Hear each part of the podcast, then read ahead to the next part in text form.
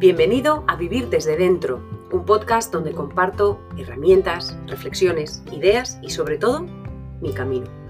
Me llamo Ana y espero de corazón que cada episodio te ayude a redescubrir todo ese potencial que tienes dentro.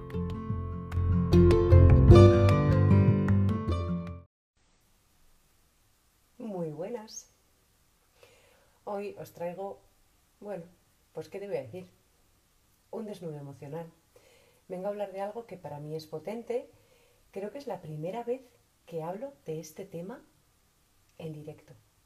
Lo he hablado con personas muy cercanas a mí, eh, mi familia lo sabe, eh, y bueno, personas muy cercanas a mí, pues obviamente he hablado de esto, pero públicamente no lo he hecho nunca. Y tengo que reconocer que no, me genera muchísima vulnerabilidad pero bueno, esto es un espacio seguro y esto también es parte de vivir desde dentro. Hablar desde el corazón y pues allá voy. El otro día os hice, bueno, una pequeña encuesta si os apetecía eh, escuchar sobre el tema, de, sobre un nuevo proyecto en el que estoy colaborando, que es eh, una fundación que da un espacio, creo que es vital, a los padres con niños de altas capacidades y a esos niños que tienen altas capacidades.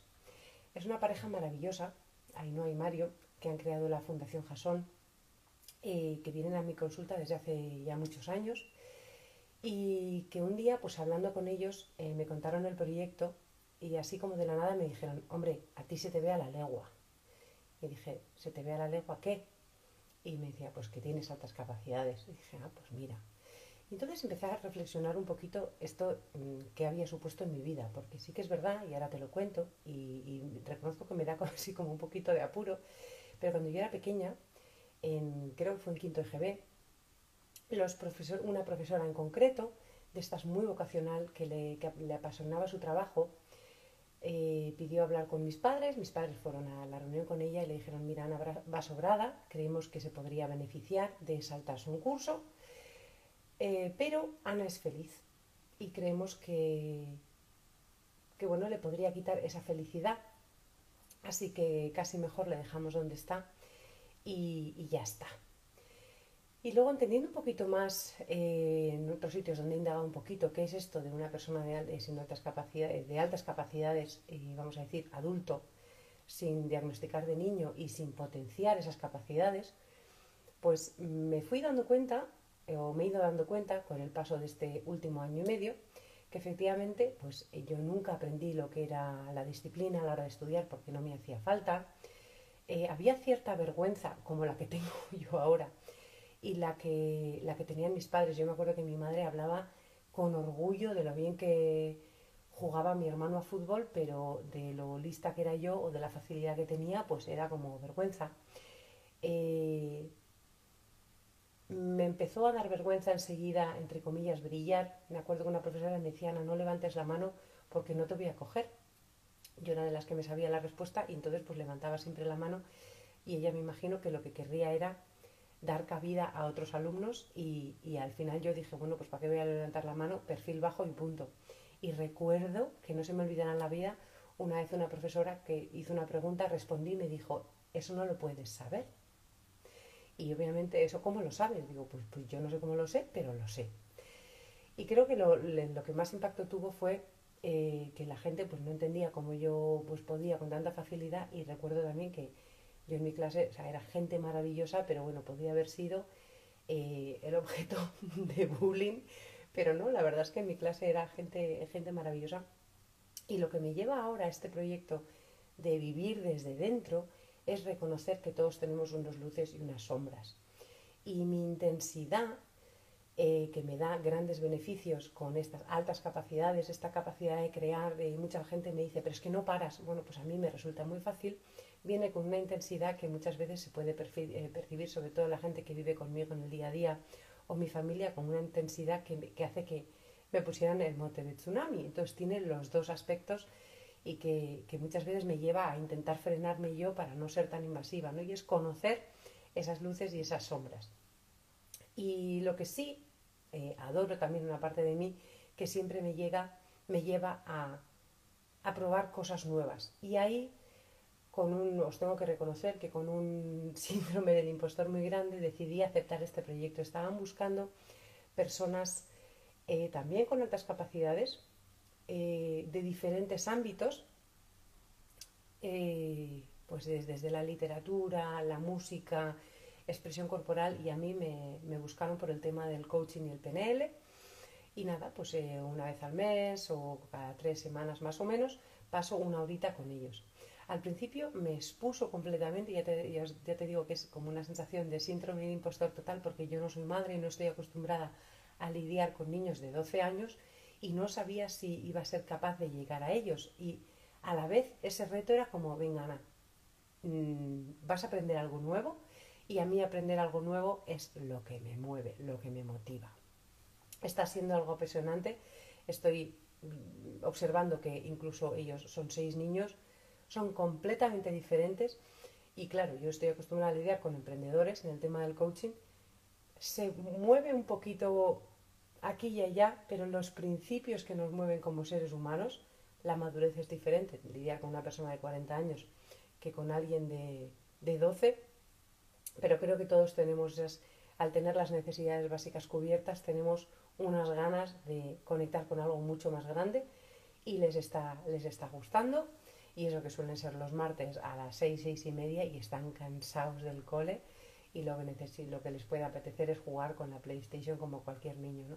Pero está siendo algo muy bonito que me está recordando lo que fue para mí el colegio y estar poco estimulada. Y para que os hagáis la idea, yo era de las que iba por la calle haciendo multiplicaciones o a veces me sigue pasando, pues voy contando las letras de las palabras y las divido de manera simétrica, que es algo que le ha hecho muchísima gracia a mucha gente, pero Ana, tú la cabeza que pues, pues la mantengo activa y me sale solo y es una de las cosas que, me he dado cuenta que pues necesito mantener la, mente activa, ¿no? Y entonces cuando la gente me dice es que no para, pues igual es que te cuesta menos que otras personas.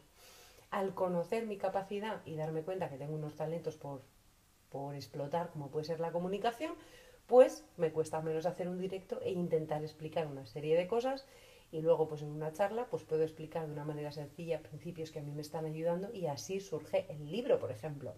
De hecho, en el libro eh, comento dos de, las, eh, dos de los temas que quería traerte hoy, que sí hablo un poquito de este tema de mi cerebro, que como mi padre solía decir de broma, que no se podía tener mi cerebro en un cráneo normal, que por eso acabé con epilepsia.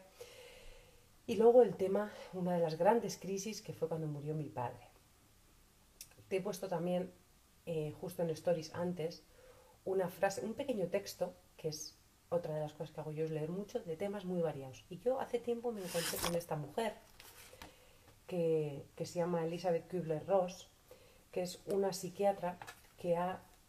Mm, creo que le ha dado una vuelta de tuerca a lo que es un proceso por el que vamos a pasar todos, que es el de la muerte, y que a mí, más que hablar de la muerte y el duelo, yo ahora quería traerte un concepto que me parece vital, que es que todos vamos a acabar igual, con una fecha en el nacimiento, con una fecha a morir, y creo que lo que realmente importa es el guion del medio. Y, y altas capacidades o no, talentos o no, hacer que la vida cuente para mí se ha convertido en algo vital y por eso me lanzo a un proyecto como, eh, como puede ser este de las altas capacidades o por eso me lanzo con un proyecto como es el de viviendo desde dentro. Porque el hacer que la vida cuente, el que la vida tenga un propósito, no lo decides hoy, sino que lo vas haciendo a medida que vas andando. Es una de las frases de Antonio Machado que caminante no hay camino, se hace camino al andar, que es una de las frases que he elegido para el marca hojas que he creado con el libro. Tenemos que probar cosas nuevas, tenemos que eh, o creo que deberíamos intentar cosas nuevas y ver lo que nos va y lo que no nos va. Y en el texto ha sido empezar este nuevo libro que me, que me comprado, La Rueda de la Vida de Elizabeth Kubler-Ross, y me encuentro con este texto. Cuando hemos realizado la tarea que hemos venido a hacer en la Tierra, se nos permite abandonar nuestro cuerpo, que aprisiona nuestra alma al igual que el capullo de seda encierra a la futura mariposa. Llegado el momento, podemos marcharnos y vernos libres del dolor, de los temores y preocupaciones, libres como una bellísima mariposa y regresamos a nuestro hogar. Adiós. Es de una carta a un niño enfermo de cáncer. Lo he compartido con mi grupo de, de coaching, estaban todos, uy, ama, madre mía, a ver si vamos a acabar todos nuestros proyectos ya y nos da el mazazo. Me ha hecho mucha gracia porque esto cada uno, obviamente, no decidimos, no decidimos cuándo nos vamos, ¿vale? Pero creo que me quedo con la frase de Antonio Machado. No hay camino, yo no sé exactamente cuál es mi propósito de vida, pero sé que mi misión, lo que a mí me hace sentirme bien, lo que me hace centrarme en la luz que, tengo, no en las sombras, es ayudar a la gente a que reconozcan el potencial que tienen, ya sea conviviendo desde dentro, eliminando sus bloqueaciones en la consulta o ayudando a emprendedores a reconocer los talentos que tienen. Y ahora con este nuevo proyecto tan bonito que me ha ofrecido la posibilidad en Fundación Jasón, primero reconocer o verme eh, las limitaciones que pude tener con el tema de las altas capacidades, la vergüenza que me daba eh, que sí era como un poco incómodo al principio, y luego desarrollar el poder ayudar a otros niños a que vean que todos tenemos luces y sombras y que es mucho más bonito centrarnos en las luces que intentar quitar las sombras. Y las sombras están para vivirlas también, porque a medida que nos centramos o que vivimos las sombras, descubrimos las luces. O sea, las sombras, que es lo que hablamos aquí muchas veces de el dolor, la pena, la angustia, no sirve de nada hacer como que no está. Hay que aprender a vivirlas, sentirlas como lo que son, diferentes emociones, sin intentar interpretarlas, eh, simplemente sentirlas y son como pequeños desiertos que nos toca vivir para intentar ampliar mirada. Así que a mí, pues sí, me está siendo un proyecto, bueno, que me está resultando un reto muy bonito, un nuevo aspecto y que durante mucho tiempo he tenido tapado, que me estoy dando cuenta que me está abriendo a, pues a recuerdos del pasado que, que me tenían como así. Y sobre todo que, que cuando, bueno, que yo durante mucho tiempo había pensado que todo el mundo era como yo.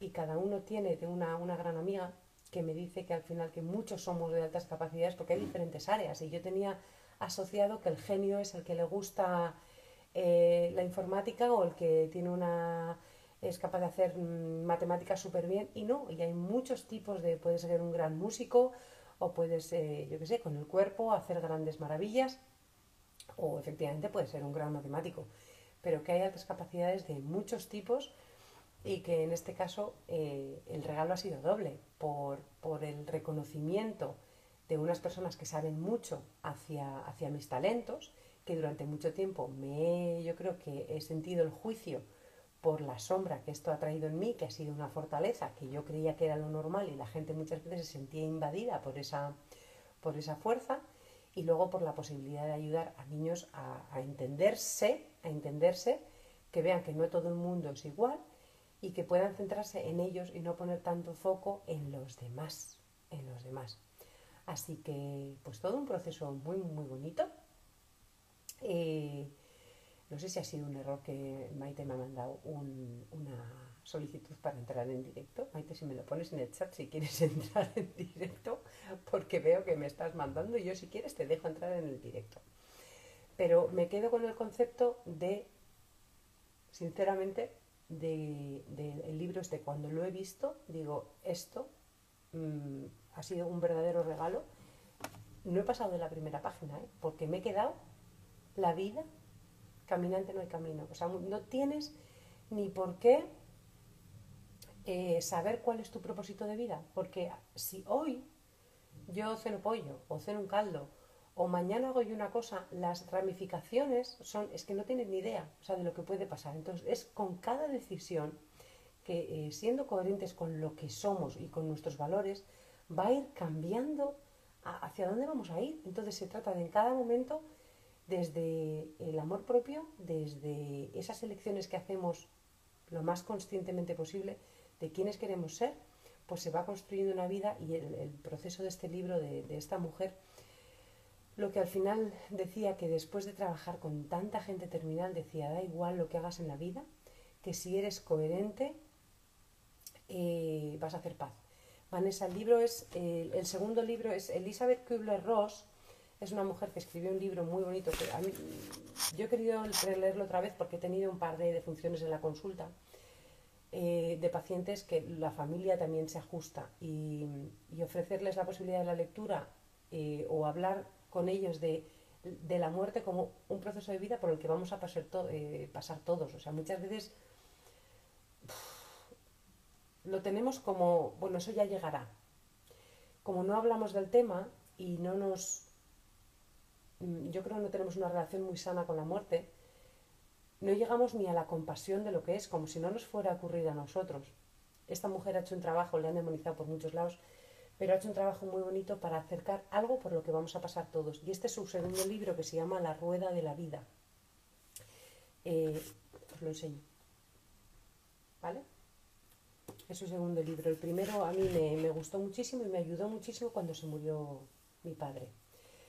Es eh, diferente diferente a lo que estamos acostumbrados, no es el, el duelo típico de las fases del duelo, aunque creo que creo recordar que hablaba un poquito de eso, pero la muerte como algo más que una fase biológica por la que vamos a pasar. Eh, toca claramente lo, lo espiritual. Y a mí me reconecta con que mi vida tenga sentido, sin duda. Y para que mi vida tenga sentido, no se, no se trata de em, conseguir nada. Estaba escuchando un podcast ahora con, con Joseba, con mi pareja, precioso sobre el éxito. Y hay como hablaba de tres, fases que para el éxito para la gente es tener, luego el hacer y el verdadero éxito es el llegar a ser. Y eso es el concepto. Estábamos escuchando y nos mirábamos como diciendo, si este es el mensaje de vivir desde dentro. Y, y al final, para que mi vida tenga sentido, yo tengo que vivirla de una manera súper coherente con quien soy. Entonces, cuando para mí el aprendizaje eh, la parte intelectual y el seguir aprendiendo y mantenerme estimulada es algo vital. Y me dicen ahora los de Fundación Jason que han escrito, mil gracias a vosotros. Primero porque me habéis ayudado una vez más a indagar sobre quién soy.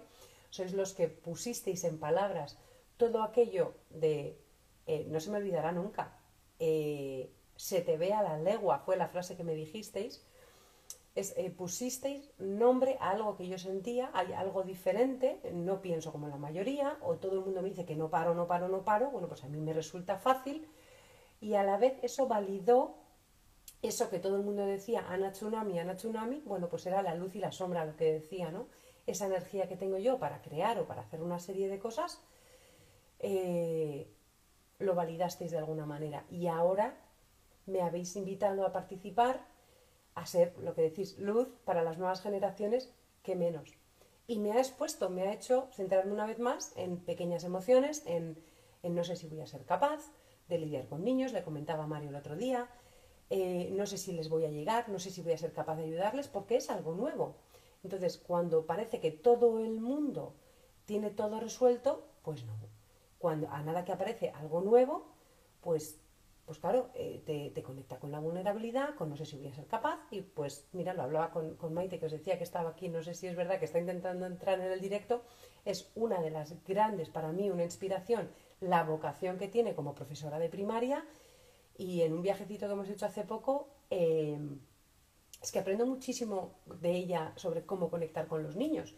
Entonces, es una persona que es fantástica en lo suyo, o sea, es que estoy convencida que se podría como catalogar como altas capacidades en lo suyo. Es que sin duda lo que el trabajo que ha hecho en el colegio donde trabaja, en el, en el MERI, de Crealab, o sea, ha sido capaz de dar cabida a niños como estos eh, que, que, en el espacio normal educativo no pueden. Ojalá yo hubiera tenido espacio, aunque lo encontré a mi manera, paseando por la calle, haciendo multiplicaciones, contando letras de las palabras y, dividiéndolas para que tuvieran sentido en mi cabeza.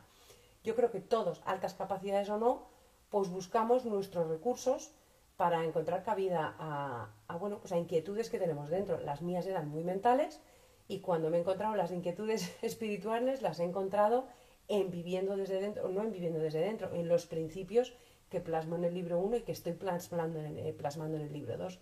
Y eso, con mi capacidad, que menos que ponerla al servicio de la gente, esto es viviendo desde dentro, o la consulta o el grupo de coaching, pues si, si tengo la capacidad de comunicarlo, pues eso es. Pero bueno, esa coherencia de hacer que mi vida al final tenga un eh, poquito de sentido, compartiendo el camino. Y por eso os decía que esto era un, desnudo emocional. Em, No sé si algún día podemos hacer un directo con, con Mario o Ainhoa, pero, pero sí me he visto identificada con esas cosas de, lo que os decía al principio, ¿no? Mm, mi experiencia con el tema de las, de las eh, altas capacidades es que tendemos a, yo al menos había minimizado la parte de la luz, había minimizado parte de la sombra. Y cuando estoy dispuesta a ver la parte de sombra que puede tener en los demás, esa intensidad, he sido capaz de ver también las otras cosas buenas. La, jolín, igual pues, tengo la capacidad de crear, de comunicar, de, llegar a más personas, del servicio, etc. Y validar que de la misma manera que mi madre le decía a mi hermano, mmm, qué maravilla, qué, orgullosa estoy que juegas súper bien al fútbol, yo a mi mamá le pregunté, eh, hace poco además, ¿tú cómo te, cómo te sentías o cómo, eh, qué sentisteis cuando, cuando os dijeron que me iban a pasar de curso, etcétera? ¿Lo compartisteis con amigos? Y pues no, nos daba como apuro, era como algo a esconder y a mí no me parece un mérito decir estar orgullosa como si me lo hubiera currado yo. Es un talento como el que tiene unas cejas bonitas y unas piernas curradas. Es algo, un don que se te ha dado y luego está tu trabajo, trabajarlo o no. Todos nosotros tenemos dones, unos de una manera y otros de otra. Eh, y la responsabilidad, esto es parte de vivir desde dentro, está la responsabilidad individual de decir, me lo curro y lo desarrollo. Y si puedo usar ese don que se me ha dado, facilidad en el lenguaje, facilidad para entender las cosas, facilidad para leerme cuatro libros a la semana y tener tres negocios para ponerlo al servicio de las personas, o de hacer uno de mis grandes talentos, es hacer complicado, de lo complicado, algo sencillo, que es algo que los del coaching me agradecen porque les paso por resúmenes de libros o, o resúmenes de cosas complicadas. Eso creo que es mi deber de ser humano, que vivimos en un colectivo, a través de mi, de mi individualidad, ponerlo al servicio de los demás. Eso es vivir desde dentro, entre otras cosas. Así que bueno, ahí no sé si tenéis alguna pregunta sobre el tema. No me... Creo que la clave en este sentido es que no me enorgullezco porque no me siento como alguien especial, eh, diferente en un aspecto, pero como el que tiene la nariz más grande, más pequeña. O sea, no creo que es algo que me haga especial para mejor ni para peor. Y esto es algo con lo que hay que hacer paz, ¿vale? Y este ha sido mi proceso. Ya os contaré más porque he tenido tres sesiones muy bonitas con ellos y por eso me, meto en estas cosas. Para mí, desde luego, lo que más me, lo que más me llena es eh, probar cosas diferentes. Porque me voy descubriendo, o sea, si siempre hago lo mismo, pues, pues no, no descubro áreas mías sin descubrir. Y para mí, pues probar estas cosas nuevas me van, bueno, ah, pues mira, esto no lo había observado, ¿no? En ese sentido, súper agradecida a la fundación.